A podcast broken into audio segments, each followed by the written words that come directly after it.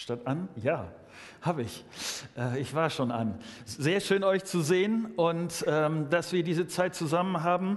Und bevor ich ähm, gleich mit uns bete, möchte ich kurz äh, einen Eindruck geben von dem, was in den nächsten fünf Predigten auf euch zukommt.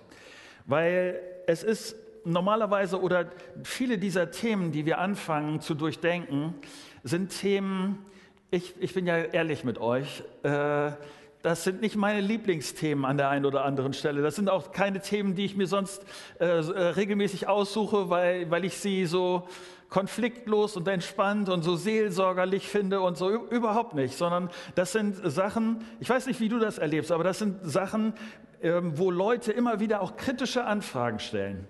Christen, sagt was hier, also zu diesem Thema. Äh, wie seid ihr denn da unterwegs? Was, was, was macht ihr denn da? Oder äh, so. Wenn du hier bist heute Morgen und denkst, äh, ja, und ich sehe das auch, auch so kritisch, und ich bin mit diesen Themen nicht so einfach entspannt durch. Wenn du uns zuguckst und denkst, ja, hier, das sind genau die Themen, die ich so den Christen vorhalte. Schön, dass du dabei bist und äh, sehr schön, dass wir hoffentlich ins Gespräch kommen können. Es gibt zwei Möglichkeiten dazu. Das eine ist, wenn du hier bist oder und deshalb hallo ihr Leute in den Standorten, das ist sehr schön, dass ihr dabei seid, in Viertel, in der Fahr, in Hesel und hoffentlich auch bald in Lilienthal. Schön, dass ihr mit uns darüber nachdenkt. Also, wenn du in einem dieser Standorte bist und nach dem Gottesdienst denkst, aber da hätte ich gern noch eine Frage, dann geh gerne auf jemanden zu, von dem du denkst, ja, vielleicht kann der, äh, ist der verantwortlich hier oder den hast du in der Musik gesehen oder äh, in der Moderation und dann frag da gerne nach. Oder und ich habe dafür extra so ein Dingens fertig gemacht, das jetzt reinfliegt äh, und euch, weil sonst rede ich mir immer den Mund fusselig und man kann das dann nicht sehen. Deshalb oh, klappt das hoffentlich. Ja, super. Da ist unsere E-Mail-Adresse. Ähm, benutzt sie gerne, schreibt gerne äh, und lass uns an dieser Stelle über diese Sachen ins Gespräch kommen. Vielleicht bist du aber auch jemand, der sagt, ja, also ich bin davon, Marco, wie du das da gerade erzählst, so fragen die Leute das auch bei mir an. Und das sind die Diskussionen, die ich immer wieder über den christlichen Glauben habe. Wenn das so ist, schön, dass du hier bist. Und wir wollen als Pastoren unser Bestes versuchen, dir so gut wie möglich an dieser Stelle zu helfen. Mir ist es auch nochmal wichtig, an dieser Stelle zu sagen, wir wollen damit niemanden ärgern oder provozieren. Das ist wenigstens nicht der Kern der Sache. Manchmal sind diese Wahrheiten so, dass sie ärgern, dass sie provozieren. Das, das ist aber nicht das, wofür wir hier antreten, wofür wir äh, diese Dinge predigen. Aber diese Predigten, diese Themen sind wichtig war unser Eindruck, darüber ein klares Wort zu haben. Also, bevor ich da ein, anfange, mögt ihr nochmal mit mir aufstehen. Ich würde gerne nochmal mit uns beten. Vater im Himmel, du Schöpfer von Himmel und Erde, wir kommen zu dir, weil wir Fragen haben, weil wir Orientierung brauchen, weil wir wollen, dass dein Wort nicht nur unseren Kopf beschäftigt, sondern unser Leben anfängt zu prägen. Weil du bist ein guter Gott. Du bist derjenige, der sich das Leben ausgedacht hat. Und wir wollen dir zuhören. Wir wollen unser Leben gestalten lassen von dir und deinem Wort. Und ich bitte dich darum, dass, wenn ich jetzt äh, versuche, dein Wort zu erklären, dass, dass du mir dabei hilfst und durch deinen Geist in unser Herz, Herz hineinredest. Darum bitte ich dich. Amen.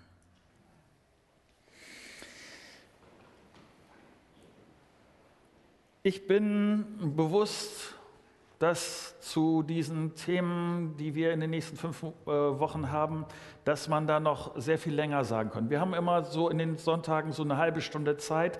Das ist nicht das Ganze, was man braucht, um diese äh, Themen erschöpfend zu beantworten, aber es ist ein erster Ansatz. wenn du mit mir äh, überlegen magst, ich will nämlich einen Text äh, anfangen, der vielleicht am Anfang, wo du denkst, hä, wie passt der jetzt zum Thema? Es ist nämlich ein Liedtext aus dem Alten Testament. Und in diesem Lied beschreibt der Musiker, wie er Gott erlebt.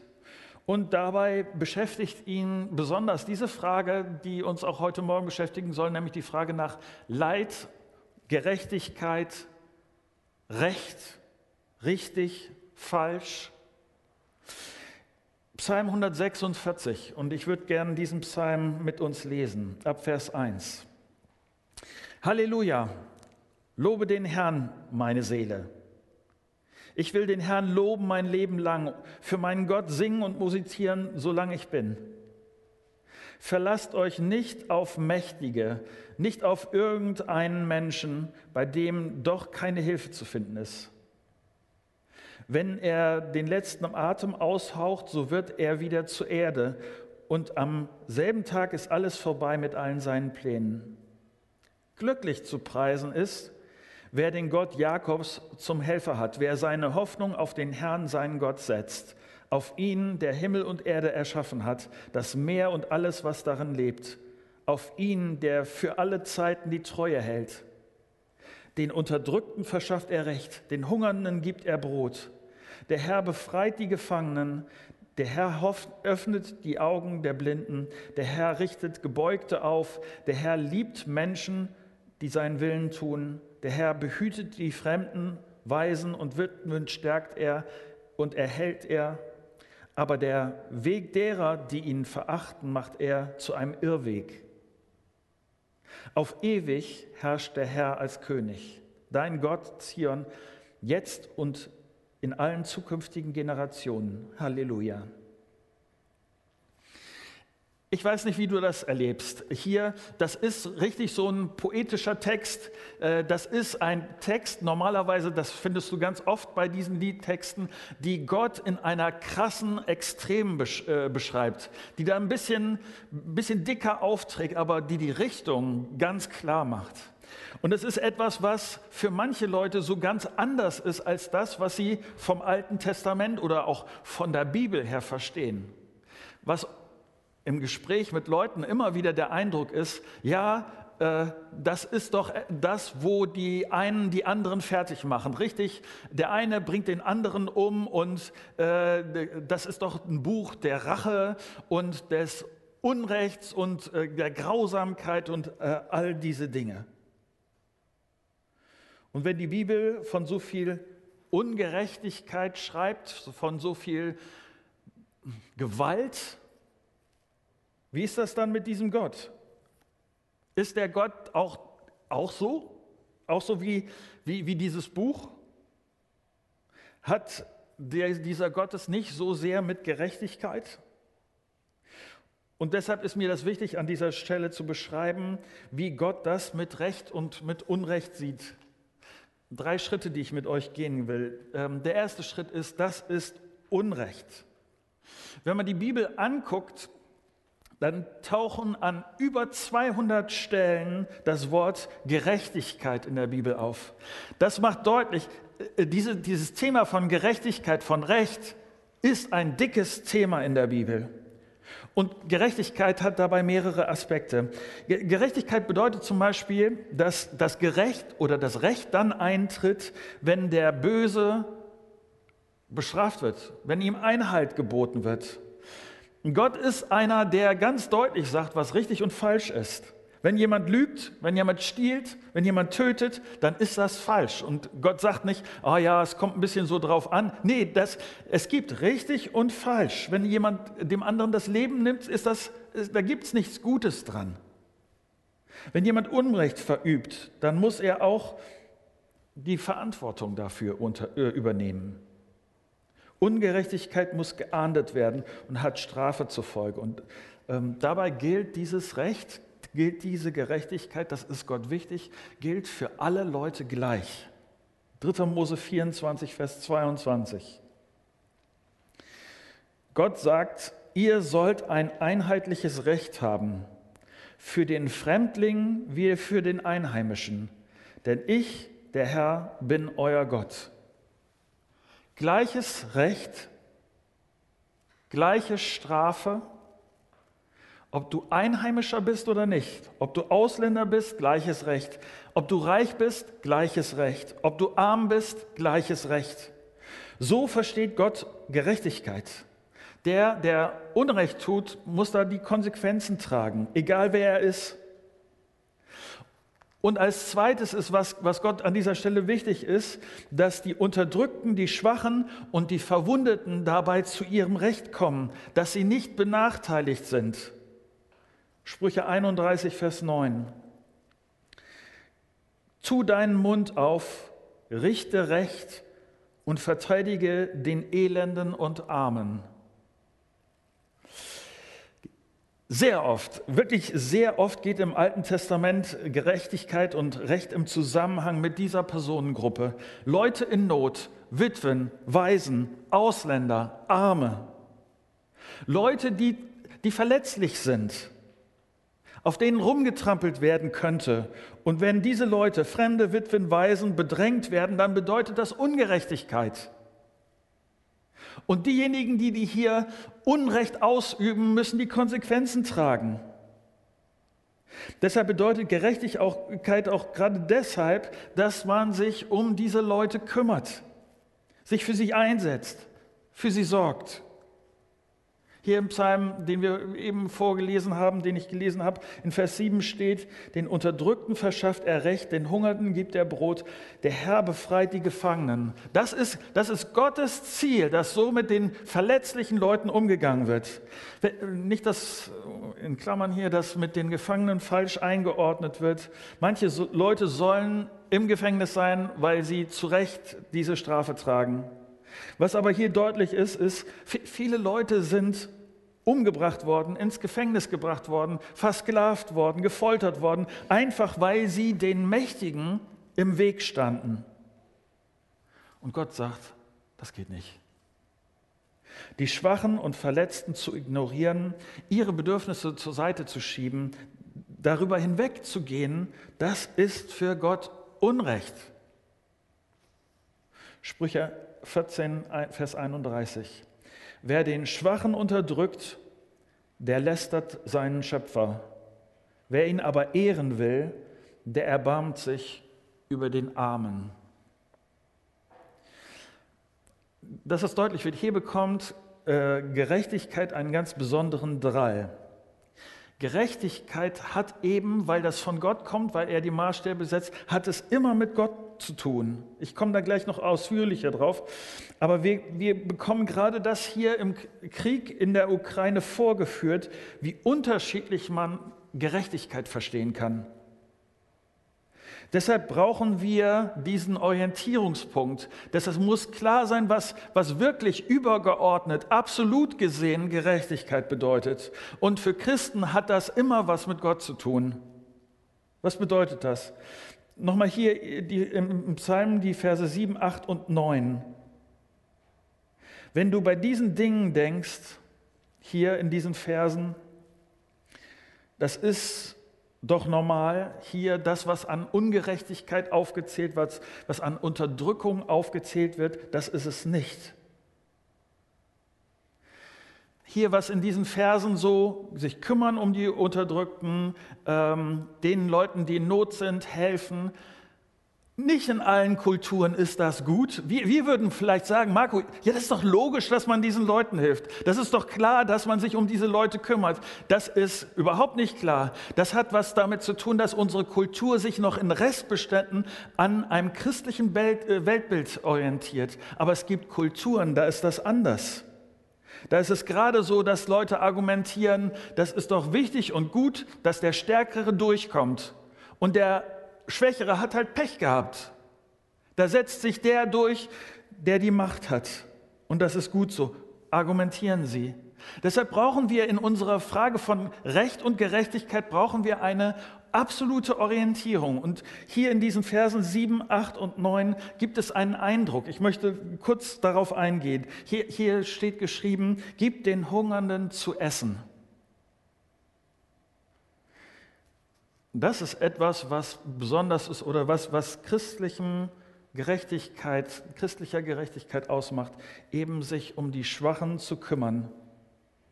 Deshalb freue ich mich als Christ darüber, wie wir gerade mit den Hungernden in der Ukraine umgehen und ihnen versuchen zu helfen. Wir werden wahrscheinlich in den nächsten Monaten uns auch um die Versorgung von anderen Teilen dieser Erde Gedanken machen müssen, weil die Ernte in der Ukraine ausfallen wird und das wird an unterschiedlichen Stellen auf diesem Globus fehlen. Die Gerechtigkeit, Hungernde zu versorgen, das wird uns etwas kosten. Und ich, ich meine das so, wie ich das sage. Also ich, ich will das überhaupt nicht ins Lächerliche ziehen. Wir Christen sagen dann, wir, wir, meckern nicht über unsere Steuererhöhungen, wir meckern nicht über unsere Lohnsteuererklärung, sondern wir freuen uns darüber, dass das Geld, was wir unserem Staat zur Verfügung stellen können, dass es dazu beiträgt, dass es für solche Sachen eingesetzt wird. Das ist Gerechtigkeit. Wir unterstützen damit Gerechtigkeit. Befreien von zu Unrecht Gefangenen steht hier in dem Text, von versklavten Leuten, sie zu befreien. Ich habe in der letzten Woche einen Artikel in der Welt gelesen. Äh, das, dieser Artikel war überschrieben mit Deutschland ist ein Paradies für Menschenhändler. Und mir ist es wichtig, an dieser Stelle darauf aufmerksam zu machen, weil das äh, etwas ist, was so, so unter dem Radar läuft. In den letzten Jahren, ich, ich zitiere hier, wurden zwischen 120.000 und 500.000 Frauen aus Mittel- und Osteuropa nach Westeuropa gelockt und oft zur Prostitution gezwungen. Christen hier in dieser Stadt sagen, das ist Unrecht und deshalb helfen sie ganz praktisch Frauen aus ihrer Prostitution herauszukommen, die, die wollen, ihnen Möglichkeiten zu geben, an dieser Stelle da rauszukommen. Hier in diesem Text steht, kümmere dich um die Kranken, um die Menschen mit Behinderung und hilf denen. Und ich, ich, ich mache das mal für, für meine Situation, wie ich unsere Situation hier in unserem Land verstehe. Hilf den Geborenen und den Ungeborenen. Neulich sagte mir wieder jemand, der ist älter und äh, merkt jetzt, dass er kränklich wird und macht sich Gedanken darüber, äh, wie so seine letzten Jahre aussehen, dass er sagt, ich will den anderen Leuten nichts zur Last fallen.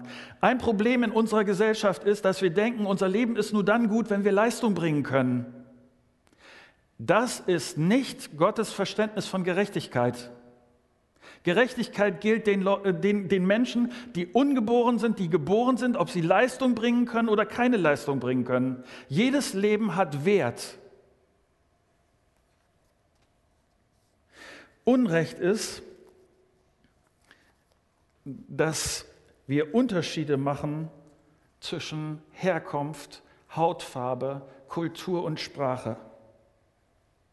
Unrecht ist, wenn gerade russischstämmige Mitbürger körperlich angegangen werden, nur weil sie ihre Wurzeln in dem Land haben, wo ein Regierungschef gerade einen äh, Krieg angezettelt hat.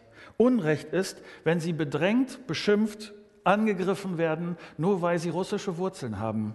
Das ist nicht in Ordnung. Nach biblischem Verständnis Unrecht. Woher ich das alles habe? Das lese ich in der Bibel. Denn mein zweiter Gedanke, mein zweiter Schritt ist, denn Gott ist gerecht. Gott ist ein Gott der Gerechtigkeit und deshalb wir, du und ich, wir sind dran, ein Leben in Gerechtigkeit zu leben. Für mich ist das ein ganz wichtiger Punkt an dieser Stelle die Art und Weise, wie ich Gerechtigkeit verstehe, dass Gerechtigkeit für mich eine wichtige Rolle spielt, dass das ein Ziel ist, auf das ich hinlebe, wo ich möchte, dass Gerechtigkeit in meinem Alltag mehr und mehr wird. Das ist nicht, weil ich das so super finde, weil das meine Zustimmung hat, weil ich, weil die, der, der Ursprung, der Ausgangspunkt von all dem, was Gerechtigkeit ist, ist in Gott, weil Gott gerecht ist. Diese Art von Gerechtigkeit, die, die Gott ist, das will ich für für mein Leben. Ich will, dass in erster Linie diese Eigenschaften Gottes in meinem Alltag mehr und mehr durchscheinen.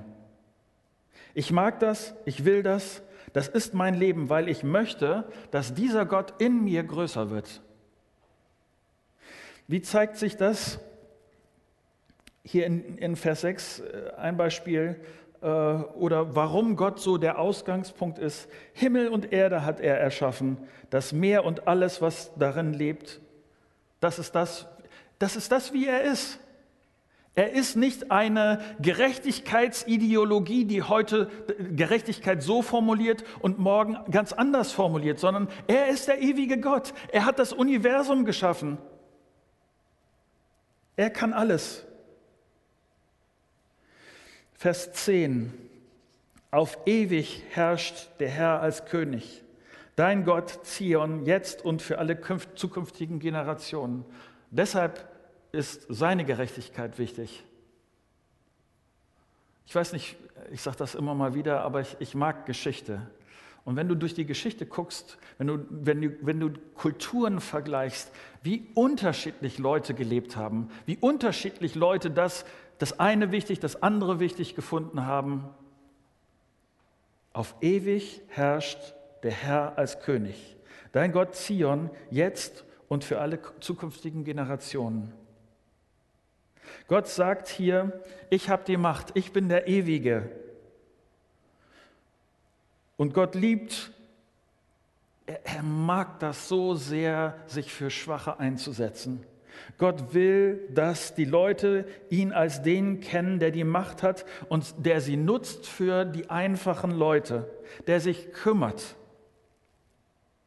Als Christen möchte Gott von uns, dass wir anderen Menschen von Jesus erzählen, dass wir sein Wort bekannt machen.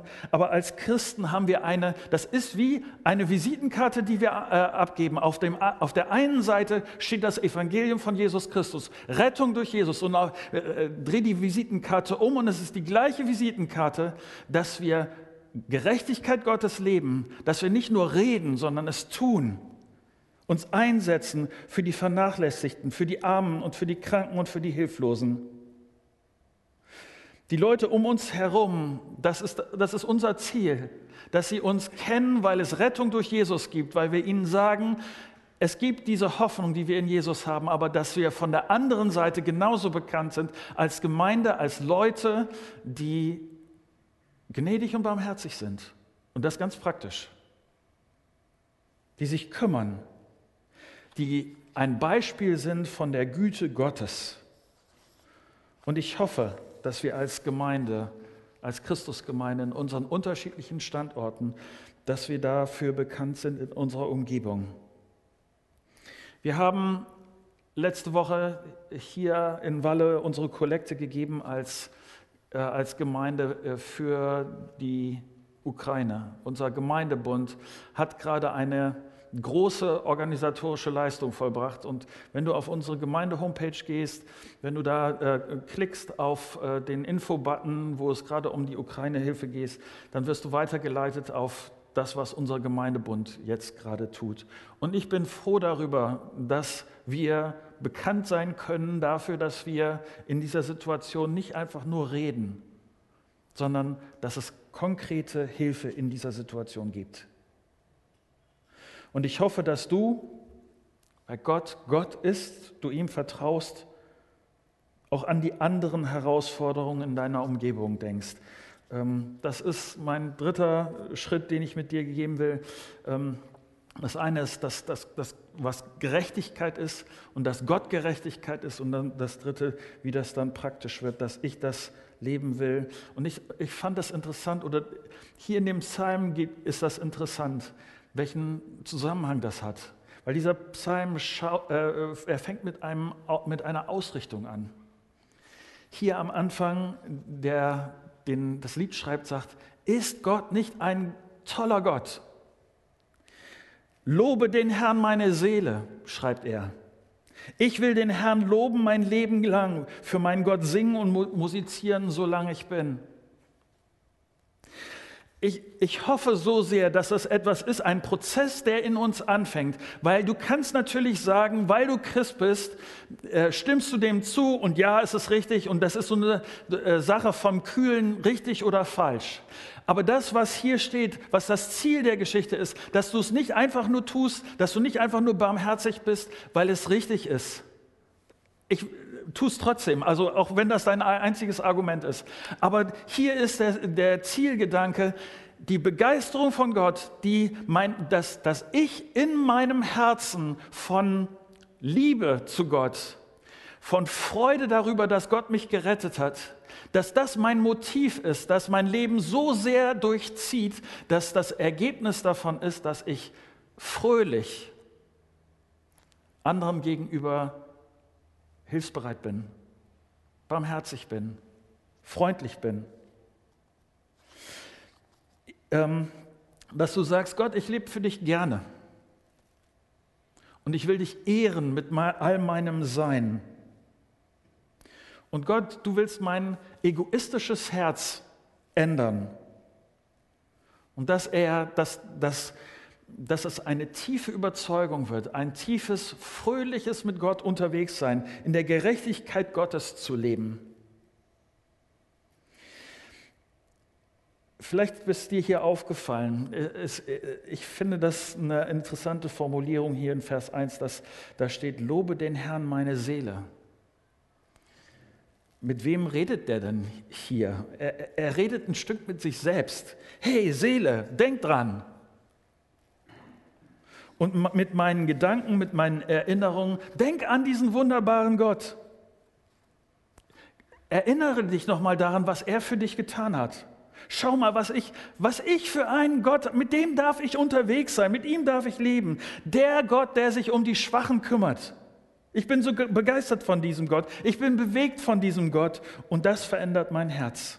Hey Seele, Du kümmerst dich um ganz viele Sachen, machst, dir Gedanken und Sorgen um ganz viele Sachen, aber lobe den Herrn. Freu dich an Gott. Und ich sag dir, was mich dabei tatsächlich am meisten motiviert. Ich sag dir, Gerechtigkeit ist mein Problem. Mein Problem ist, wenn Gott gerecht, wenn Gott gerecht ist, wie kann ich dann vor ihm bestehen? Ich bin nicht gerecht.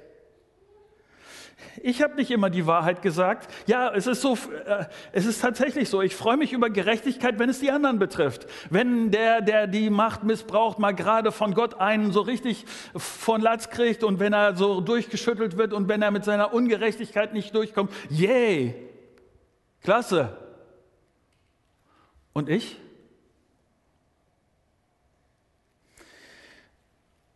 Marco, wenn du nicht immer die Wahrheit gesagt hast, Marco, wenn du deinen Nächsten nicht immer so liebst wie dich selber, ähm, muss Gott nicht deine Ungerechtigkeit da irgendwie ahnden? Wie kann ich den Gott der Gerechten lieben, wenn ich weiß, dass ich ungerecht bin? Und ich möchte Schluss machen mit einem sehr, für mich wenigstens sehr interessanten äh, Moment in der Bibel. Ähm, Jesus benutzt, als er seine erste Predigt gehalten hat, diese Frage von Recht und Ungerechtigkeit. Und er zitiert dabei einen Text aus Jesaja 61. Und ich will den kurz mit euch lesen. Jesaja 61, Vers 1. Da steht: Der Geist des Herrn, des Herrschers, ist auf mir, weil der Herr mich gesalbt hat, den Armen frohe Botschaft zu verkünden. Er hat, sich, er hat mich gesandt, zu verbinden, die zerbrochenen Herzens sind, den Gefangenen Befreiung zu verkünden und Öffnung des Kerkers, den Gebundenen. Erinnert ihr euch? Um zu verkünden das angenehme Jahr des Herrn und den Tag der Rache unseres Gottes und um zu trösten alle Trauernden. Jesus ist gekommen, weil er Gott ist weil er Gottes Sohn ist und, besteht, und sagt im Grunde genommen, ja, äh, das Gerechtigkeit auf dieser Erde, das ist das, was mein Anliegen ist, den Schwachen zu helfen und all das.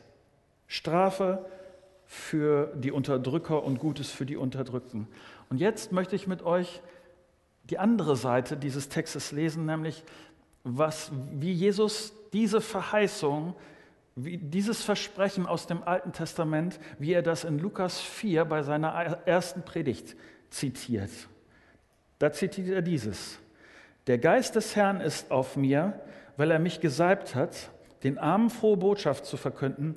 Er hat mich gesandt, zu heilen, die zerbrochenen Herzen sind, Gefangenen Befreiung zu verkünden und den Blinden, dass sie wieder sehend werden, Zerschlagene in Freiheit zu setzen, um zu verkünden das angenehme Jahr des Herrn. Ich weiß nicht, ob dir aufgefallen ist, dass was fehlt aus dem Alten Testament. Es fehlt die Rache. Und weißt du, warum das so ist?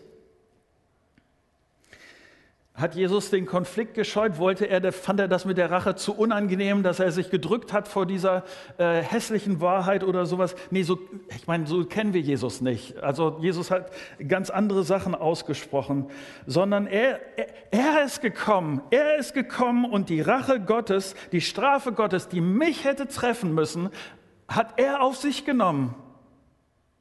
Deshalb trifft mich nicht mehr die Rache Gottes. Deshalb ist, ist das nicht mehr mein Problem, weil ich diesem Jesus vertraue. Gott nimmt Gerechtigkeit sehr ernst. Ihm ist Gerechtigkeit sehr, sehr wichtig. Ich bin ungerecht. Deshalb muss an meiner Stelle jemand die Strafe tragen, sonst könnte ich vor Gott nicht bestehen. Und Gott liebt mich und dich so sehr, dass Jesus für mich gekommen ist und für mich stirbt und für meine Ungerechtigkeit bezahlt. Das ist der Ausgangspunkt für meine Begeisterung für diesen Jesus Christus. Gott liebt mich so sehr, dass er mich gerecht spricht und meine Rechnung bezahlt. Und das motiviert mich mehr und mehr, Gottes Gerechtigkeit zu lernen, zu verstehen, zu verinnerlichen und ganz praktisch zu leben. Ich hoffe so sehr, Christusgemeinde, dass wir eine Gemeinde sind, die in dieser Gerechtigkeit leben, in Gottes Gerechtigkeit. Nicht, weil wir dem Trend dieser Gesellschaft nachlaufen, nicht, dass, weil wir etwas tun, was alle anderen auch für toll halten, sondern weil unsere Gerechtigkeit, weil unsere Perspektive, weil sie sich an Gott festmacht. Egal, was die anderen denken.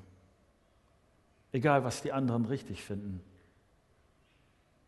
Es geht um diesen Gott. Es geht um Jesus Christus, dass wir ihm hinterherleben.